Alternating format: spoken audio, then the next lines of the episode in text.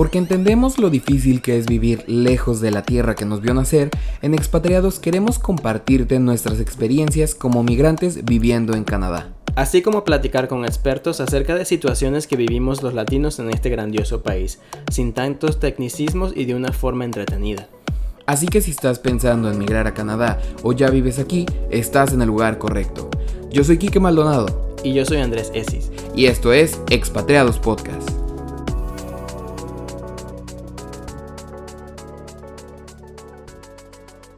Hola, ¿qué tal expatriados? Sean bienvenidos al tercer episodio de Expatriados Podcast. Mi nombre es Andrés Esis y nos acompaña como cada semana Quique Maldonado. ¿Cómo estás, Quique? Hola, ¿qué tal, Andrés? Muy bien. Y bueno, al episodio. Mudarse a otro país casi siempre causa un choque emocional que genera añoranza y soledad, sin olvidarnos de que se ha hecho un poco énfasis sobre los riesgos emocionales y psicológicos que pueden acarrear una planeada o repentina decisión migratoria. Pero, ¿cómo nos puede afectar emocionalmente el emigrar? En esta ocasión queremos compartirles nuestras experiencias de algunos de los retos a los que nos hemos enfrentado emocionalmente desde que nos mudamos a Canadá, de una manera más informal como si fuese una plática entre amigos. Además de cómo nos hemos visto orillados o forzados a ser resilientes y a buscar el lado positivo de las cosas. Y para platicar al respecto, nos acompaña Cintia Rodríguez. Cintia lleva viviendo en Canadá casi tres años, en los que fue estudiante internacional, además de contar con más de seis años de experiencia en el área de ventas en Ecuador, donde daba coaching uno a uno a mujeres emprendedoras desalineadas, con miedos y sin un plan claro. Cintia se embarcó en esta aventura migratoria acompañada por su esposo, sin embargo, estuvieron separados por unos meses en los que tuvo que enfrentar algunos episodios de ansiedad, los cuales le dejaron mucho aprendizaje. Además, Cintia cuenta con una cuenta de Instagram en la que comparte información de valor para aquellos que buscan migrar a Canadá, con el objetivo de motivarlos a migrar con propósito, foco y de forma que este proceso esté alineado a sus objetivos. Hola Cintia, ¿cómo estás? Hola Andrés, hola Enrique, muy bien. Gracias.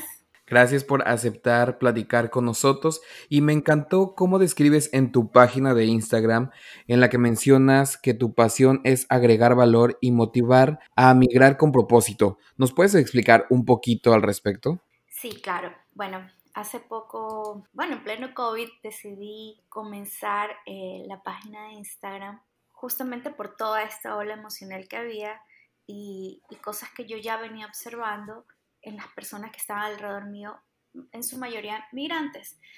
Entonces, yo decidí luego de que de estos largos dos años en los que he tenido el gusto, como te dije, conocer muchos, muchos migrantes de distintos continentes y de distintas culturas, abrir un espacio un poco más seguro donde podamos hablar de esas partes, esos temas vulnerables que tocan más nuestra parte emocional. Y de esas conversaciones que, que pude mantener durante ese tiempo que he estado acá, encontré como un punto en común entre todas esas personas que miran, incluida yo misma, y es que mientras va pasando el tiempo, llegamos a Canadá, comenzamos a estudiar y comenzamos la vida, es como que nos montamos en una ola muy rápida y comenzamos a vivir el día a día y nos olvidamos de cuál fue el propósito con el cual decidimos coger toda nuestra vida y ponerla en dos maletas para comenzar de cero en otro lado. Entonces, lo que a mí me gusta, como, bien lo mencionas, me encanta agregar valor y dije, ¿cómo les puedo dar valor a personas que hayan pasado lo mismo que yo pasé? ¿Qué no he encontrado yo en las redes sociales que a mí me hubiera encantado tener cuando yo estuve aquí, que me hubiera encantado tener durante esto,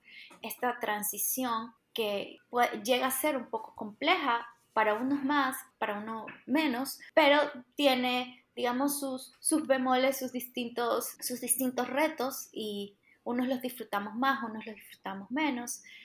Entonces, bueno, voy a comenzar a compartir desde mi experiencia todas esas herramientas que a mí me ayudaron a reconectarme con el propósito que yo tuve de venir a Canadá, que fue en mi caso reinventarme, reinventarme luego de mis 38 años, decir, bueno, voy a un país donde nadie me conoce y donde yo puedo comenzar a hacer las cosas que quizás en mi país yo sentía que no había esa conexión o que no había ese espacio donde yo podía volver y nacer. lo que yo hago es pues proporcionar herramientas eh, y tratar siempre de motivar en, en las personas que usen mucho su pensamiento crítico, analítico al momento que están diseñando o están pensando en migrar a este país o a cualquier país, porque la migración es universal al fin y al cabo. Y también comenzar a generar la conversación alrededor de estos temas vulnerables, porque cuando ya estamos aquí, puede ser el invierno, puede ser alguien que a mi edad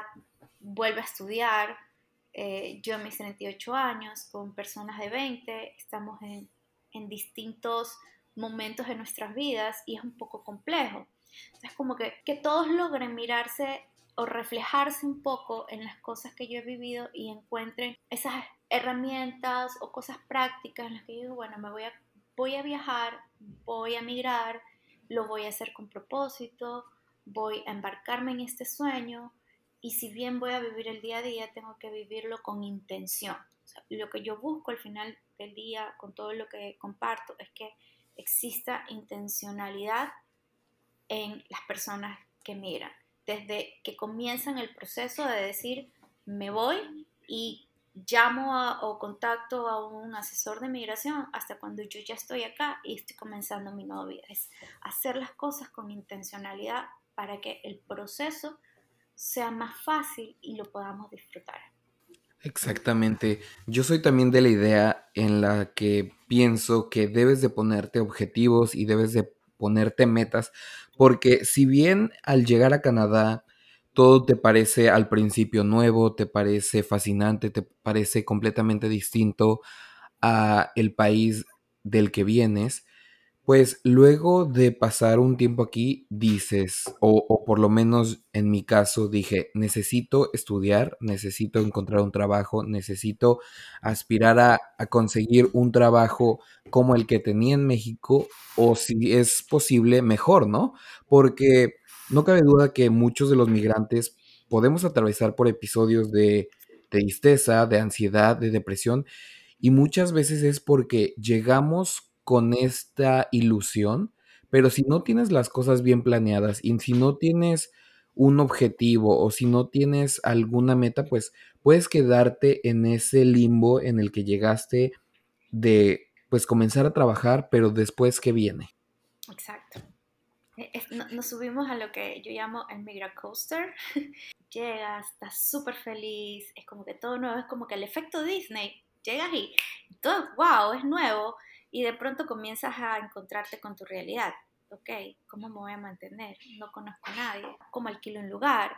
Y, te das cuenta de que las cosas no funcionaban como eran en tu país y que al principio tú no tienes una red de apoyo y tienes que comenzar a gestionarte solo. Y ahí es donde viene, como tú decías, la ansiedad, las frustraciones. Y no sé si ustedes opinen lo mismo, pero mucho se habla en Internet acerca de las oportunidades que ofrecen países como Canadá y Estados Unidos para migrantes. Sin embargo, poco se menciona acerca de los retos emocionales a los que pues nosotros nos vemos enfrentados. ¿Cuáles son algunos de los retos emocionales a los que ustedes creen que se han enfrentado luego de haber emigrado a Canadá? Pues yo creo que, que Cintia tocó algo sumamente interesante cuando estaba hablando acerca de... Llega un punto en el que todo deja de ser nuevo y tú te enfrentas a ese momento en donde tienes que, digamos, asimilarte a Canadá o específicamente en este caso en Canadá, ¿no? Y ahí es donde te das cuenta de que las cosas no funcionan igual que tu país, eh, no tienes una red de apoyo como Cindy estaba mencionándolo, eh, y empiezas a darte cuenta de, de, todas esas cosas de que quizás dabas eh, por sentado en tu país, ¿me entiendes? O sea, yo, yo siempre me consideré una persona sumamente independiente, inclusive cuando estaba viviendo en Venezuela, pero no fue hasta que llegué aquí que, digamos, me, me enfermé la primera vez y ahí fue cuando me empecé a dar cuenta de que, ok, no tengo a mi abuela que me traiga una sopa. Ya son cosas sumamente pequeñas, pero te das cuenta de como que, bueno, en, el, en ese momento de cuando te das cuenta de que no tienes esa red de apoyo, ¿cómo, cómo pasas eso? ¿Cómo llegas al punto de que, ok, ¿cómo cambio esto? Okay, no, no, no tengo esta red de apoyo, entonces, ¿cómo hago para conseguir las cosas que necesito? Y hacerlo desde un punto de vista en donde no te afecte emocionalmente o puedas por lo menos hacer lo que tengas que hacer sin que eso te jale emocionalmente hacia abajo, ya porque es, es, es difícil es difícil tener que, lidiar todas esas cosas eh, sin, sin tener esa ayuda que quizás tenías en, casa. Claro, ¿y tú, Cintia, a qué retos te has enfrentado luego de haber migrado aquí a Canadá? Yo comencé este, eh, este camino de la migración mucho antes, tres meses antes de estar acá, y creo que todo eso me preparó un poco emocionalmente. Y cuando llegué acá, llegué así, como en ese efecto Disney, ¿no? Y yo sentí desde que llegué aquí, este es el lugar para mí, este es mi país. Y, me sirvió bastante sentirlo de esa manera para que la carga no, no fuera tan pesada, porque en nuestra cultura nosotros somos muy familiares. Y como bien decía Andrés, es que nos enfermamos y nosotros cogemos el teléfono decíamos, mami, papi, hermana, tía, whatever, estoy enfermo y alguien ya va a llegar a tu casa en minutos y te va a atender. Y sí, sí llegó a afectarme un poco ya con el paso del tiempo, comencé a sentir ese duelo migratorio de, ay, me hace falta mi familia, qué, qué distintas son las culturas, me hacen falta mis amigas, porque esa es otra parte que tú comienzas a percibir aquí, es no haces amigos con la misma facilidad que lo hacías en tu país. Así sea que necesites conversar, conversar algo, mira, me está yendo mal en el college o no encuentro trabajo, es a quién se lo conversas, a quién llamas a decirle me quiero tomar un café. Entonces comienzas como a sentirte, mi reto para mí fue dejar de sentirme en soledad, porque no tenía esa red de apoyo, alguien a quien llamarle y decirle, oye, vamos a tomarnos un café, que, que quiero conversarte algo. Ya conversaba conmigo misma y, y, fue súper chévere. Sabes que yo, yo ese periodo de, de soledad, que creo que fue una de las cosas que más me me afectó el no tener mis amigas, el no tener mi mamá o no tener a mi hermana y que si quiero conversar, oye, te puedo ir pasar viendo. Eh, y de sentirme sola, como de que estoy de la casa al, college, de del college al trabajo, del trabajo otra vez a la casa, y era como que demasiada rutina en la vida y nada nuevo, y estás en un país nuevo, se supone que no debería ser una rutina. Y, y lo que decidí fue, bueno, eh, después de vivir varios episodios de, de crisis de ansiedad, porque de hecho, fun fact, fue, yo siempre he sido ansiosa y aquí me pasó algo muy chistoso, bueno, no sé, bueno, ahorita lo veo con gracia, casi me roban la identidad, yo di todos mis papeles porque supuestamente era un trabajo, típicas cosas en las que caes cuando tú recién llegas porque estás acelerado y quieres las cosas ya, entonces yo no, no vi los, las banderas rojas y yo comencé a dar mi información. Y cuando me di, me di cuenta, ok, este trabajo es súper fake y me van a robar mi identidad y me pueden hacer más cosas. Me comencé a frustrar y me comenzó a dar mucha ansiedad y comencé a vivir episodios de ansiedad, crisis de ansiedad en la medianoche, media hora en la que yo temblaba en mi cama y lloraba sin saber por qué y era horrible. Claro, claro. Eh, y pasaban días en los que yo me sentía muy mal después y, con eso de que estoy sola aquí, ¿quién me va a ayudar si, si me sigue llamando esta gente a la que le mandé mis papeles? Fue el reto al que yo me enfrenté. Tú llegas aquí con una, como tú decías, en internet tantas cosas y te venden este marketing del sueño canadiense y no te cuentan la carga emocional y a las cosas que te puedes enfrentar, porque ningún país es perfecto. Yo confié porque dije, ay, vengo al país más seguro del mundo, donde está la gente más feliz del mundo, donde nada pasa. Porque eso fue lo que a mí me vendieron y eso fue lo que yo veo en las redes. Muy ingenuamente confié y fue mi mala experiencia al mes de llegar acá. Y fue así como que, ok, me estoy enfrentando a que este país no es perfecto, de que país grande, problemas grandes y que existen. No le pasa a todo el mundo, me tocó la lotería y me generó una ansiedad, me generó mucha frustración, me, me, generó mucho miedo de querer salir a la calle incluso. Entonces tuve que enfrentarme a que tengo que dejar de ser tan confiada y que mis documentos son muy, muy importantes y muy míos y en que el efecto Disney se acabó. Ya llegué, ya estoy aquí, este país es muy lindo, ahora sí tengo que hacerme amiga de mi ansiedad, amiga de mis frustraciones y sobrellevar esto para poder tener una transición aquí como inmigrante que sea digna de recordar y que yo disfrute. Y una de las cosas que con el pasar de los meses también me afectó fue escuchar muchos emigrantes alrededor mío diciéndome, ay, sí, estamos felices, pero estamos sobreviviendo. Y a mí me causó shock. Y de hecho lo comencé a sentir, lo escuchaba yo tanto que me lo comencé a creer. Y comencé a sentir que estaba sobreviviendo.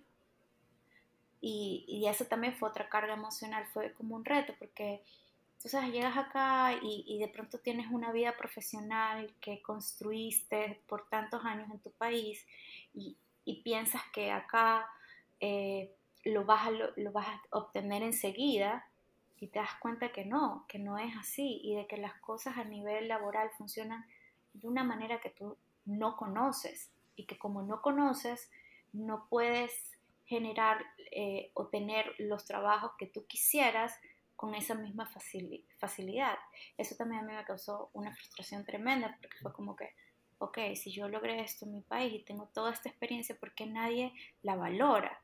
Y es como te sientes chiquito, te sientes de, como que a nadie le importa todo lo que tú lograste en algún momento de tu vida.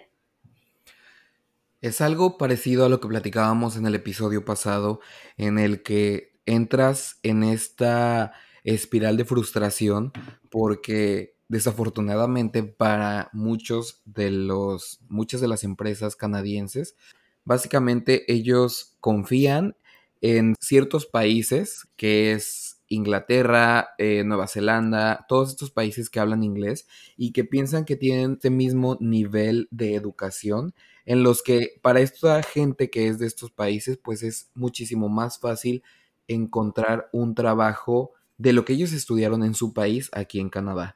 Y para serles yo súper honesto, la verdad es que a mí el aspecto laboral también fue algo que me pegó muchísimo, fue una especie de golpe al ego. Yo, a pesar de que cuando llegué a Canadá yo conocía gente muy especial que me ayudó mucho, este, entre ellas Andrés, la verdad es que yo los primeros dos meses quería cortarme las venas a diario.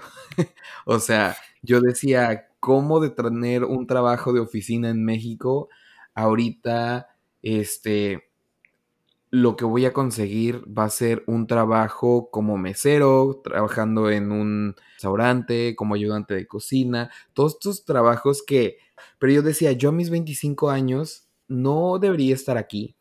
Y a pesar de que el consejo número uno que te dan es de que no te compares con tus amigos, no te compares con la gente, pues definitivamente era frustrante y era un poco desgastante el ver que todos tus amigos en México están continuando con su vida, están teniendo hijos, están comprándose una casa. La realidad es que nosotros vinimos aquí a comenzar de cero y yo sé que ahora lo he entendido, yo sé que esto va a valer la pena yo sé que esto vale la pena, a mí me encanta la vida que tengo aquí en Canadá, sin embargo, todo este proceso migratorio al que nos hemos visto enfrentados definitivamente es desgastante, definitivamente estás en una incertidumbre en la que ahora eres estudiante, eres estudiante, tienes tarea, tienes trabajos, pero también tienes un trabajo de, de, medio tiempo, pero también tienes que cumplir con ciertas obligaciones, pero también tienes que pagar tus bills.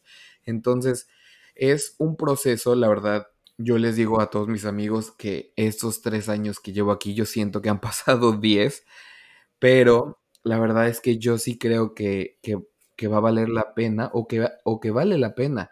Sin embargo, nadie nos platica acerca de este desgaste físico y emocional al que nos vemos enfrentados.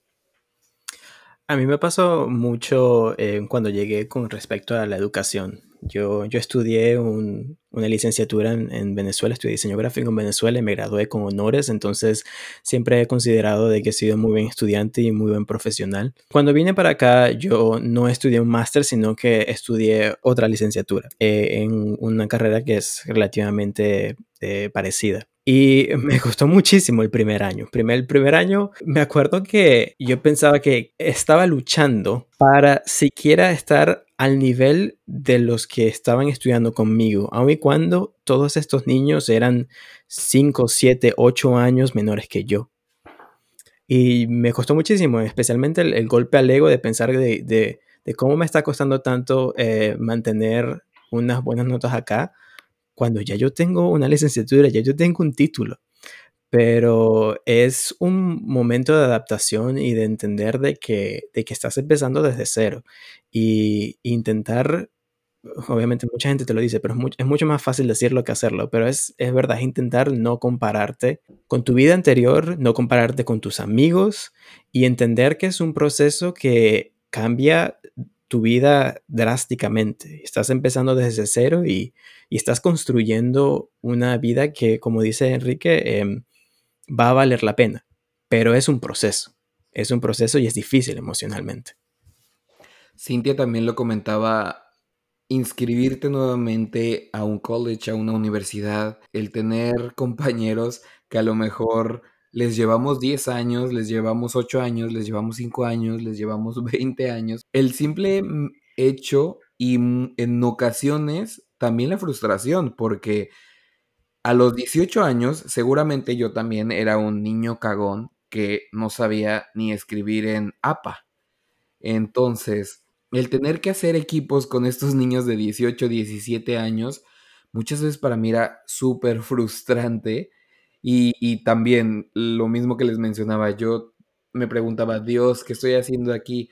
Porque era desgastante el tener que lidiar con estos compañeritos que pues la vida les valía, ¿no? Y en nuestro caso, que ya era nuestra segunda carrera o nuestra segunda ocasión en la escuela, pues nosotros decíamos, en esta ocasión que en mi caso yo ya lo estoy pagando, pues quiero sacarle el mayor provecho. ¿Les pasó algo parecido? A mí sí. Y de hecho, bueno, nosotros estudiamos juntos. Sí. Y para mí fue como que yo me sentaba y decía, no puede ser que no estén aprovechando la oportunidad de tener esta educación en otro país. Yo honestamente no puedo decir y confirmar de que sea mejor que mi país porque yo tuve una muy buena educación en mi país, entonces para mí fue, es algo que no, no, tenía, no tenía sentido generar una comparación, pero si era el punto de, ok, mira, yo vine acá, tengo 38 años, no, no quería volver a estudiar, pero debido al proceso debido a mi edad, esa era la mejor vía para nosotros. Entonces fue, volvamos a estudiar.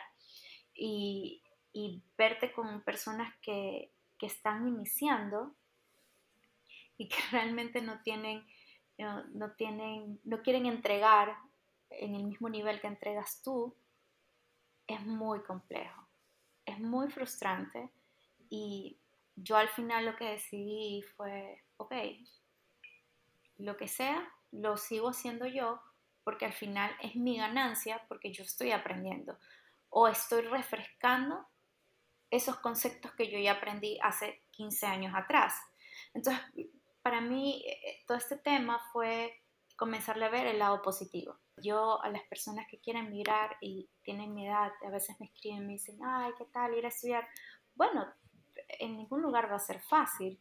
Eh, y mucho más cuando tú ya tienes una eh, una carrera y has estudiado tanto. Y mi consejo siempre es que veas el lado positivo, que veas tus ganancias y no te estés enfocando en lo que hace el, otro, porque si no, eh, mi primer semestre fue invivible realmente, eh, porque yo estaba enfocada en lo que no debía. Entonces dije, no, esto tiene que cambiar, yo no puedo seguir así y tengo que, como tú dices, comenzar a, a verle la ganancia incluso a este diploma que estoy teniendo. Y, yo también siento lo que sentía Andrés, bueno, en, mi país para mí era mucho más fácil, eh, estaba trabajando, pero como estaba en mi cultura me sentía como que estoy en mi lugar eh, seguro, eh, yo tenía buenas notas y, todo eso, de pronto comencé a que en materias que yo decía, por esta materia y yo me estoy sacando una mala nota. Era así Qué horrible. ¿Y por qué? Porque además tienes tu carga emocional, porque estás viviendo un periodo de transición muy fuerte que nadie lo va a entender hasta que no lo esté viviendo. Definitivamente. Y la verdad es que leyendo acerca del tema existe algo llamado como las etapas de integración de un migrante, en las que se las voy a resumir muy brevemente. En la etapa 1 nos encontramos en esta etapa de felicidad y fascinación de llegar a un país nuevo y de estar en este efecto, como lo mencionaba Cintia, de Disneyland, ¿no? Como todo es nuevo, todo es maravilloso. En la etapa 2 es donde llega la decepción, los sentimientos confusos y la frustración. Aquí es donde vemos, a pesar de que tienen muchísimas cosas nuevas. Empezamos ahí a ver las desventajas que tenemos respecto a otras personas, lo difícil que es a lo mejor encontrar un trabajo, nuestro trabajo soñado. Eh, en la etapa 3 existe un ajuste y la recuperación gradual de este, pues, de este ánimo, ¿no? Y en la etapa 4, pues la aceptación y el ajuste. Ya mencionándoles estas cuatro etapas, ¿ustedes consideran que pasaron por estas etapas? Y lo más importante que me gustaría preguntarles es, ¿cómo hacerle para no estancarnos en esta etapa, en este caso en la etapa 2, en la que caemos en esta decepción y frustración? ¿Y cómo hacerle para continuar y para salir de esta frustración y seguir adelante, ¿no? Porque desafortunadamente habrá mucha gente que llegue a esta etapa y pues básicamente suelte la toalla, se regrese a su país, decir este país no es para mí y caer a lo mejor en una pues, tristeza y luego una depresión. ¿Cómo hacerle para continuar y para salir adelante y no estancarnos aquí? Yo sí pasé por estas etapas, pero la etapa 2 la pasé con bastante rapidez y me salté muy rápido a la etapa 4.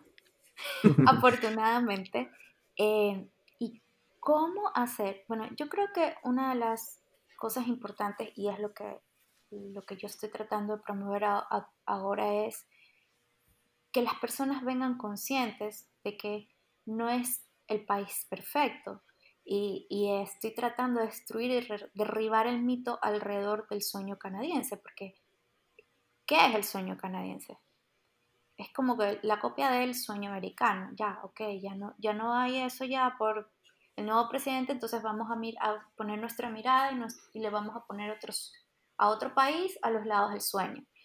¿Y qué pasa? Que vemos el sueño canadiense y pensamos que todo va a ser maravilloso, que vamos a llegar allá y vamos a tener plata y que vamos a... Eh, eh, nos hacemos una... idealizamos y, nos, y hacemos todo un romance alrededor de un país. Entonces, yo creo que cuando aterrizas eh, y defines que no es el sueño del país, es mi sueño como Cintia Rodríguez. Yo quiero y tomo la decisión de dejar mi vida y comenzar una nueva vida en otro país que no es perfecto y que tiene una cultura de, totalmente desconocida que yo aún no sé si me va a gustar o no. Y que te guste o no, no está ni bien ni está mal. Entonces, eh, eso sí te ayuda un poco como a, poder pasar por estas etapas con mayor rapidez. Pero cuando venimos con todo este romance, llegamos y es como que los primeros días comenzamos a ver alrededor, qué hermoso, qué bello, es como que qué perfecto, y no alcanzamos a ver las realidades que existen en el nuevo lugar. Y ya cuando nos comienza se acaba ese efecto Disney, es como cuando tú vas, te emborrachas y, y te la pasaste súper lindo y ahora sí se te pasó el alcohol y tú dices, ay, ¿qué pasó? Ahora me duele la cabeza. Es igual, es como que, a ver, se me pasó la resaca del amor, ahora estoy pasando por la decepción, o sea, como me pasó a mí. Ay, Dios mío, me quisieron robar la identidad el primer mes. No encontré trabajo el primer mes. O sea, fue como que me, todo lo que yo vi, todo el romance se acabó enseguida. Entonces, lo que yo, lo que a mí me funcionó fue aceptar, primero aceptar que yo vine con un romance en mi cabeza, eh, también aceptar de que esta era una nueva cultura y que si yo había tomado la decisión de venir, yo tenía que comenzar a hacer una inmersión en la cultura canadiense y tenía que comenzar a entenderla sin olvidarme de mi cultura y de mis tradiciones. O sea, lograr un matrimonio perfecto entre ambas. Yo creo que eso es, e, es, muy vital para que tú puedas pasar rápido esa transición del ajuste o recuperación gradual y vayas a la aceptación y comiences a ver también como qué son las ganancias. Una de las cosas bonitas que yo creo que sirve y que yo comencé a hacer a los cuatro meses estar aquí es, todos los meses veía, me sentaba al final del mes y hacía mi inventario de las cosas buenas que me habían pasado en el mes. ah, mira, pasé mi primer invierno, eh, pude hacer las cosas sola, o pasé esa materia horrible que odiaba y que no me sacaba buena nota, pero la pasé, no la tuve que, dejar.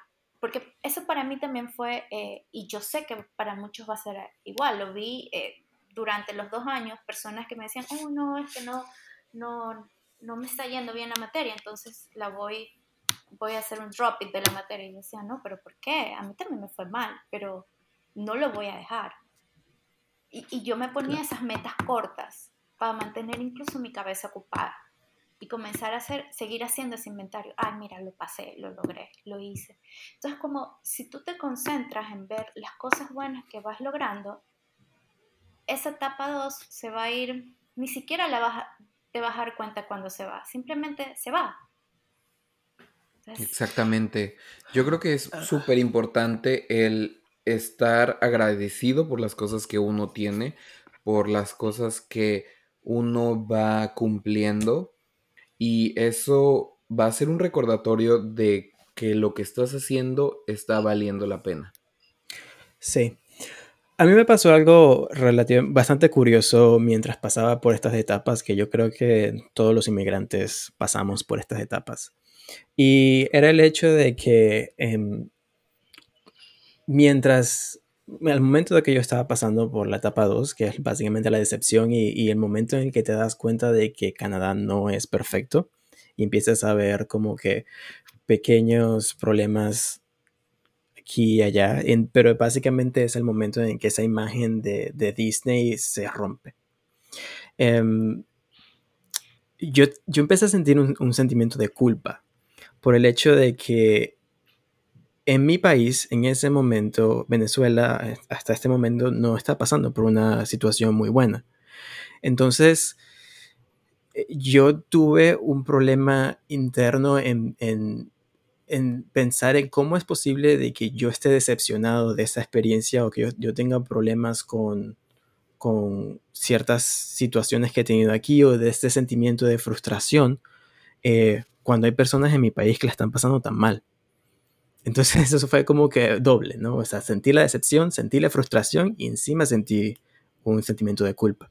Porque es como que no, en mi cabeza era como que no te puedes permitir sentirte frustrado.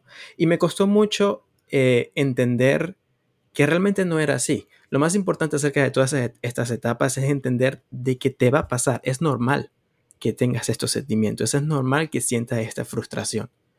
Eh, son etapas que uno pasa, son etapas que cada inmigrante eh, pasa en algún momento. Y es sumamente importante, como Cintia lo dice, de encontrar esas cosas en las que tú te puedas agarrar y, mantenerte, para mantenerte a flote, para mantenerte positivo, para, para seguir viendo el día a día de una manera positiva mientras pasas todo esto. Pero para mí lo más importante es entender que es un proceso. Es un proceso y es algo que no se da de, la noche a la mañana. Eh, muchas personas, eh, algunas pasan un par de meses en la etapa 2, algunas le pasan un par de años dentro de la etapa 2, pero eventualmente pasa.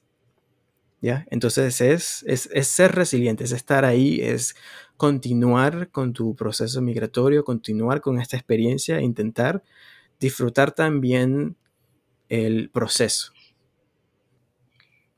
Pues a mí me gustaría aquí acotar algo de, lo que dijo Andrés, eh, eh, que el duelo migratorio puede durar dos meses en uno o puede durar dos años en otro. Y este duelo migratorio puede ser muy extenso y puede ser muy profundo, que necesitas un apoyo psicológico. Y si alguien que está escuchando siente que lo está viviendo, mi único mensaje es que busquen ayuda, que busquen ese espacio seguro eh, donde sientan que su vulnerabilidad no está mal expuesta y lo puedan conversar, porque sí los hay, solo hay que buscarlos. Y que si al final de, tus dos, tres meses o, o, del año que estés aquí sientes que definitivamente este no fue el lugar para ti, no pasa nada. Lo experimentaste, lo viviste, te atreviste, pero no era el lugar para ti, no, no te estás conectando contigo y, y para estar en un lugar donde uno no se siente en paz, es mejor no estarlo. Entonces, no existen no hay nada ni correcto ni incorrecto. Creo que lo más correcto que puedes hacer es aceptarte a ti mismo y entender que lo que es o no es para ti y avanzar. Eso es sumamente importante, yo pienso, ¿no? Porque como tú dices, de verdad este proceso no es para todo el mundo.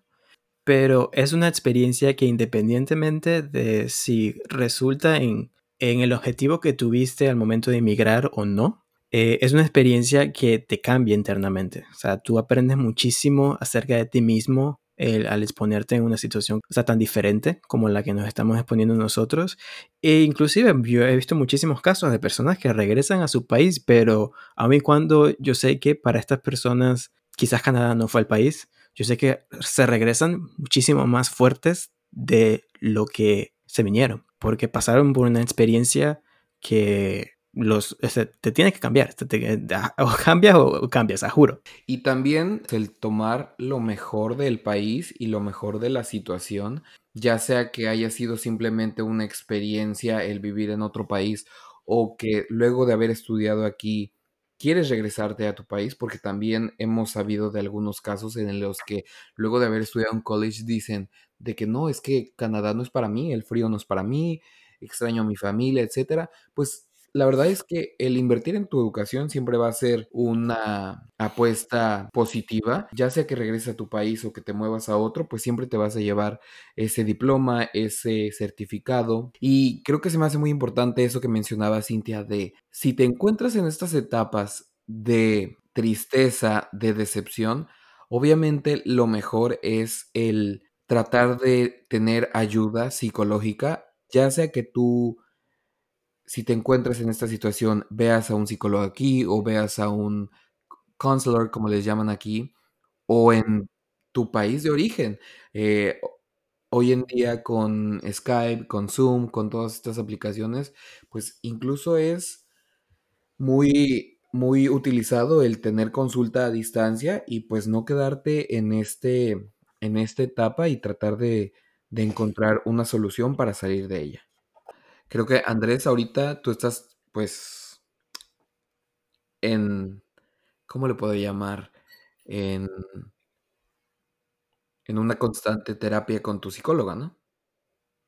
Sí, bueno, este... eh, balconeando, balconeando al... Balconeando la calle. Pero sí, es verdad, o sea, yo creo que, que solamente para darle eco a todo lo que ustedes están diciendo, eh, eh, si necesitas ayuda, búscala. No hay, em, no, no hay nada, absolutamente nada de malo en asumir o aceptar que estás pasando por un proceso y que necesitas ayuda. Este, y, yo especialmente, yo este, ya me he acostumbrado a que, sabes que hasta me gusta, o sea, me, me gusta simplemente tener a alguien ahí con el que pueda hablar eh, de una manera muchísimo más libre de, que, de la que podría hablar con cualquier otra persona. Exacto. Y sin temor a equivocarme, podría afirmar que los tres hemos atravesado por episodios de ansiedad.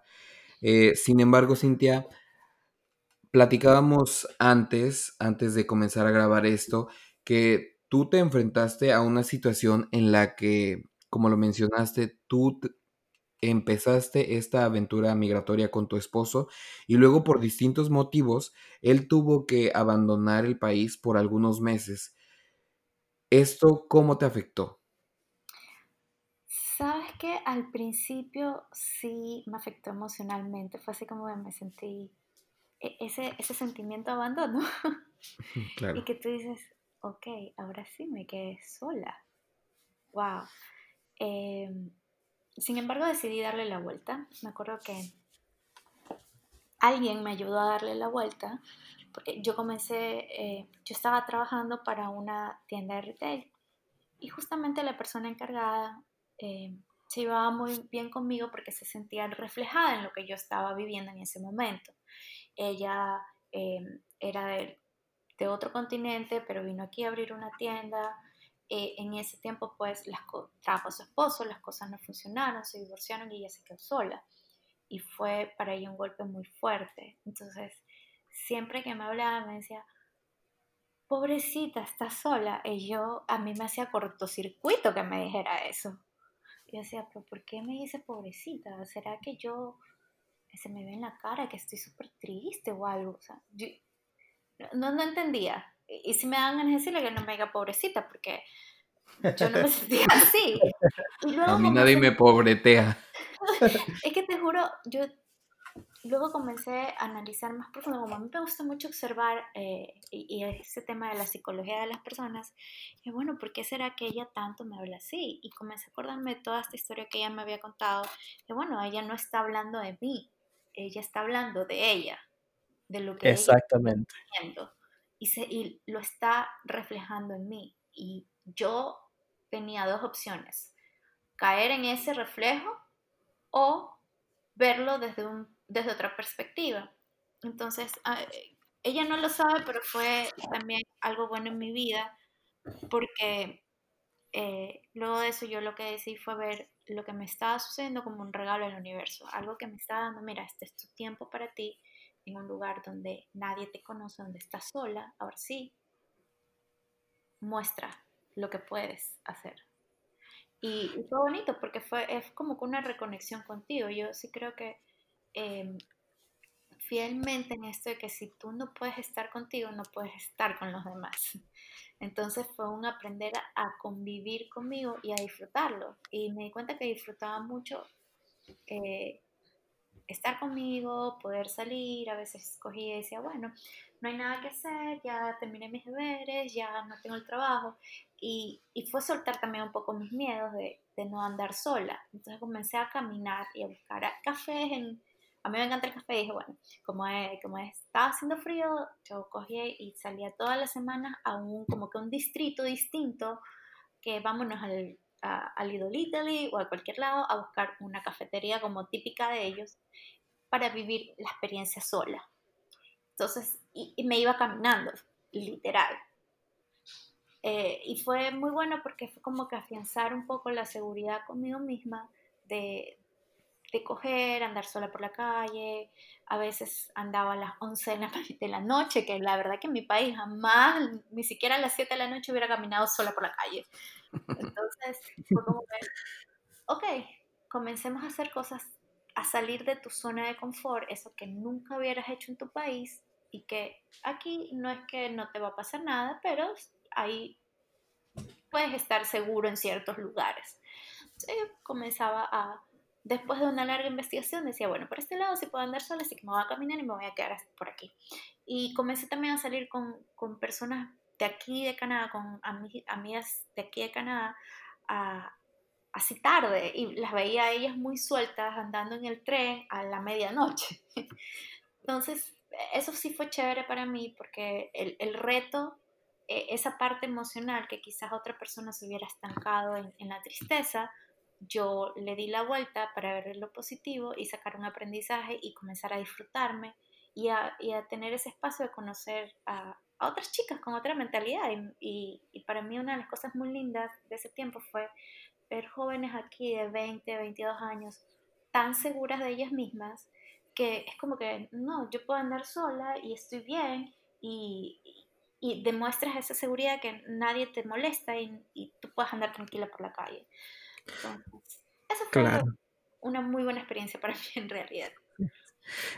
Súper, la verdad. Gracias por, por, hablar, por tocar este tema, porque yo siento que em, dijiste algo que muy pocas veces se habla, em, pero que es sumamente válido. Es el hecho de que mucha gente tiende a proyectarse en ti cuando tú estás pasando por un proceso migratorio.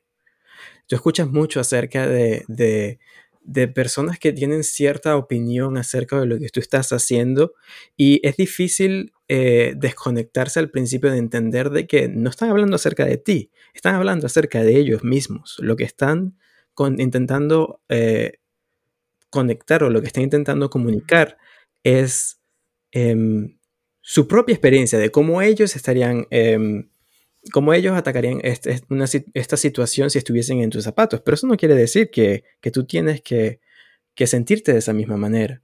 Como que yo recuerdo mucho mi primer año en Canadá, la primera vez que empezó a hacer frío, em, me compré mi primer eh, par de patines y en mi cabeza era como que yo me voy a enseñar a mí mismo a, em, a patinar sobre hielo.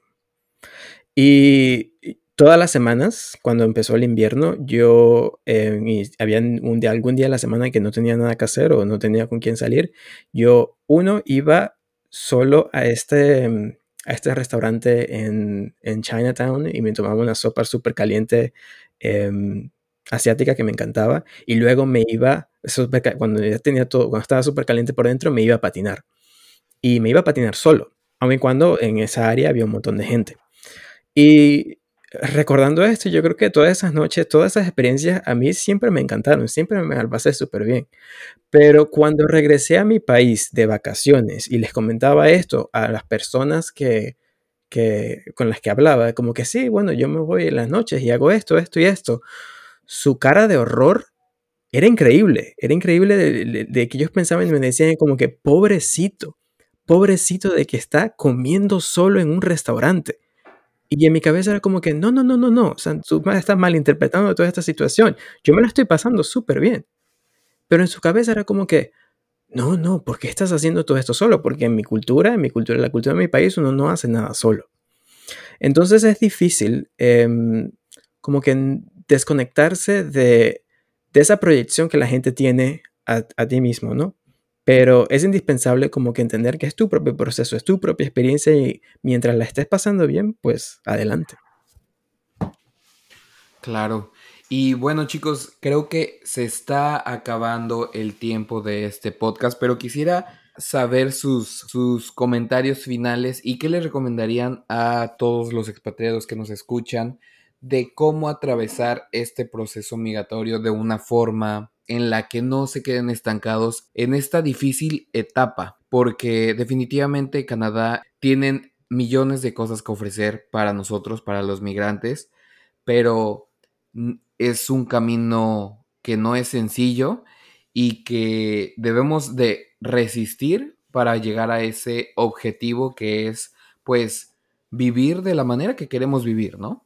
Mi, mi mayor consejo es que vivan el romance con ustedes mismos que, que se enamoren de, de, su proyecto, que lo tomen en sus manos y, y, que aprovechen, que vean esto como la oportunidad de generar un, crecimiento a nivel no solamente profesional, porque creo que a veces cuando le preguntas a un migrante, ay, ¿por qué vas a viajar o, o piensa mirar? Siempre estamos enfocados en el crecimiento profesional, pero nos olvidamos una parte muy importante y yo creo que es la más bonita y que cuando la, la tenemos eh, delante y la tenemos como nuestra prioridad, hace que migrar realmente sea mágico y es el crecimiento personal. Entonces yo le recomiendo a todas las personas que, que estén escuchando y que de pronto estén pasando por, por alguna de estas etapas, eh, de que se enamoren de su proceso, de que se reconozcan, se acepten y, y que le apuesten a su crecimiento personal porque cuando tú creces por dentro y estás tan bien contigo mismo, eso se nota tanto que el resto de cosas comienza a caer en su lugar y lo profesional, lo económico, va a llegar a tu vida. Entonces, eh, atiende integralmente todas esas puertas eh, importantes y necesarias en la etapa de migración. Andrés. Bueno, yo creo que Cintia lo ha resumido muchísimo mejor de, cualquier manera que yo lo pudiese resumir. Eh, lo único que podría agregar a esto sería de entender que es un proceso, entender que hay ciertas etapas, que es normal pasar por estas etapas y que van a haber días que no van a ser tan buenos y es normal. Es normal que, hayan días que, que sean un poco más difíciles que otros, pero lo principal es ser resiliente y continuar. Continuar con tu, con tu proceso migratorio y, confiar que las cosas van a mejorar. Así es. Y en mi opinión, rodéate de gente positiva, rodéate de personas que a lo mejor están pasando por procesos como el tuyo, porque solamente estas personas van a saber o van a entender realmente por lo que estás atravesando. Eh, rodéate de este de este grupo de apoyo, o como también se le llama como esta Chosen Family, quien pueda ayudarte, quien pueda, a quien le puedas platicar. Y sobre todo, si tú crees que tu caso de tristeza o tu caso de, desilusión lleva más del tiempo del que a lo mejor debería ser, porque pues en esto no existe un tiempo determinado, busca ayuda. Ya sea que busques ayuda en tu país de origen, aquí hay muchas o aquí hay muchas asociaciones en las que te pueden dar una consulta con un counselor, con un psicólogo, pero definitivamente el buscar ayuda si tú consideras que, que has estado mucho tiempo en esta etapa como de tristeza y de desilusión. Pero bueno, chicos, muchas gracias por habernos acompañado. Cintia, muchas gracias por haber aceptado participar en este episodio. Gracias a ustedes, la verdad pasé muy lindo y gracias por la apertura a estos temas un poco incómodos, pero tan necesarios. Así es. Muchas gracias, Cintia, la verdad. Muchísimas gracias. Y para las personas que nos están escuchando y quizás estén interesados en tu blog o tu Instagram o todas estas informaciones que estás, uh, que estás comunicando, eh, ¿dónde te pueden encontrar? Eh, bueno, en mi página de Instagram, The Newcomer Project. Perfecto. Como sea, nosotros vamos a dejar el link de la página de Instagram de Cintia en la descripción para que ustedes puedan checar toda esta información que ella comparte constantemente. Y pues muchas gracias Andrés por acompañarme en este nuevo episodio y nos vemos la próxima semana.